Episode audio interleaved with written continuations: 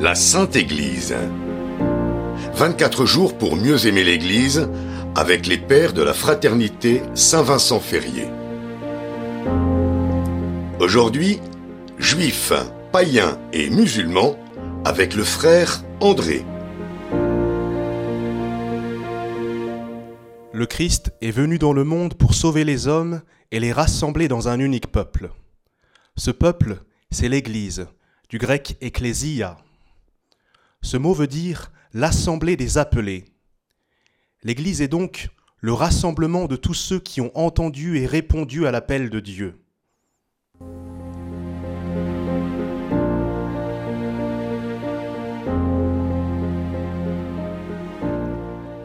Malheureusement, encore trop de personnes manquent à l'appel. Parmi ces personnes se trouve le peuple même du Christ, les Juifs.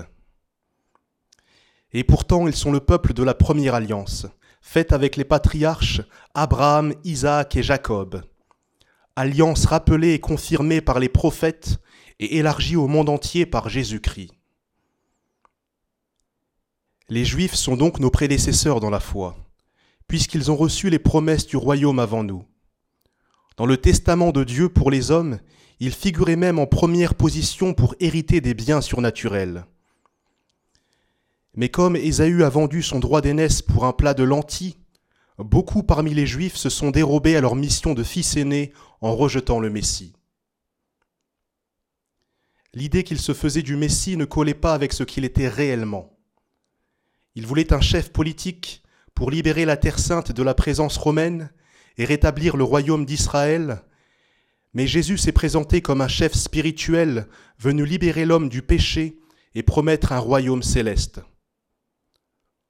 Au lieu d'élargir leur perspective à la mesure de l'éternité, de l'universalité de Dieu, beaucoup de Juifs l'ont réduite à la mesure de leur temps et de leur terre. Mais Dieu ne voulait pas seulement être le Dieu d'Abraham, d'Isaac et de Jacob, il voulait être le Dieu de toute la terre. Le Seigneur de l'univers, c'est son nom, dit le prophète Isaïe. Le Saint d'Israël, c'est celui qui te rachète. Il s'appelle le Dieu de toute la terre.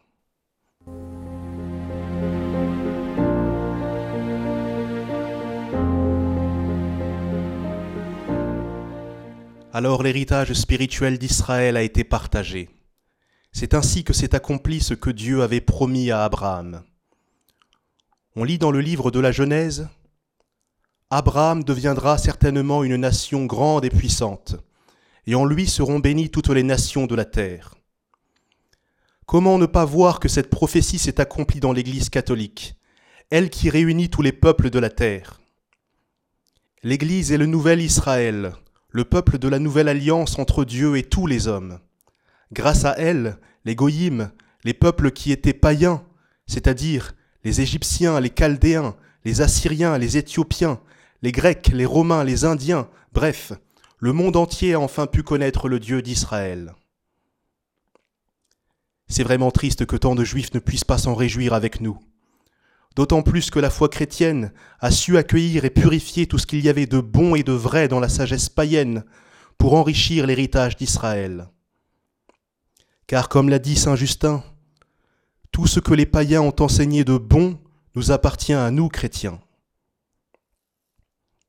Reprenant cette idée, le Concile Vatican II enseigne que tout ce qui peut se trouver de bon et de vrai chez les païens, l'Église le considère comme une préparation évangélique. Par sa mission universelle, l'Église a rendu manifeste le fait que ce que les Juifs avaient reçu dans la foi est en partie confirmé par ce que des païens avaient trouvé par la raison. Ce sont les vérités philosophiques telles que l'existence de Dieu et des anges, l'immortalité de l'âme ou encore les vertus en morale. En fait, l'Église n'a pas seulement réconcilié les peuples, elle a aussi réconcilié la foi et la raison. Et de cette union féconde naîtra la civilisation chrétienne.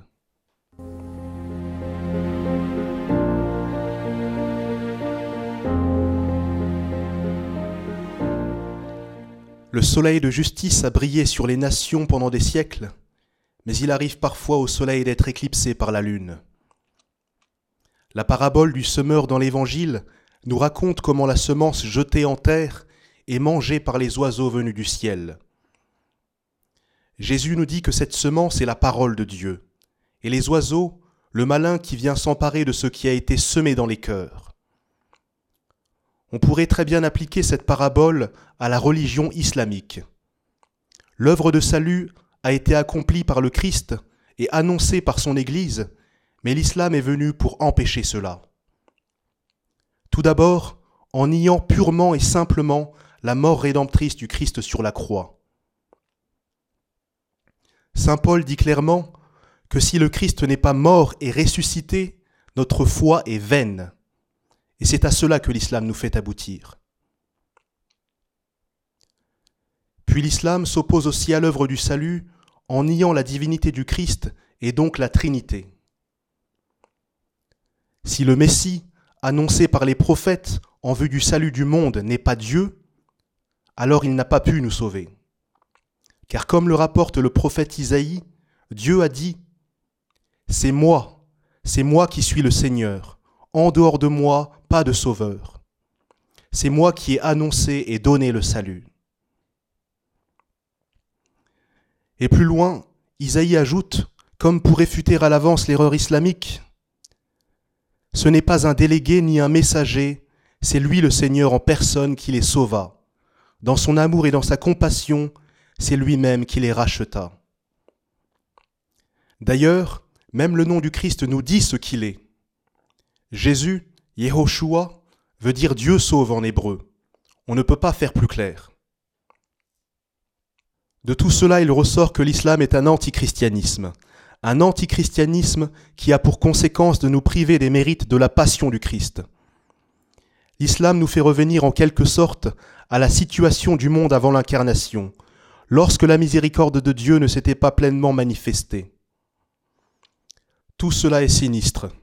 On pourrait se demander, mais pourquoi Dieu a-t-il permis l'islam? Si Dieu a permis l'islam, c'est certainement pour pousser les chrétiens à ne pas s'endormir, pour les stimuler à rester ce qu'ils doivent être, lumière du monde, celle de la terre. Car si le ciel devient fade, il ne vaut plus rien, il est foulé aux pieds par les hommes. L'Église doit briller de la lumière du Christ pour éclairer les ténèbres de ce monde. Elle annonce, dit Vatican II, et elle est tenue d'annoncer sans cesse le Christ qui est la voie, la vérité et la vie, et dans lequel les hommes doivent trouver la plénitude de la vie religieuse, et dans lequel Dieu s'est réconcilié toutes choses.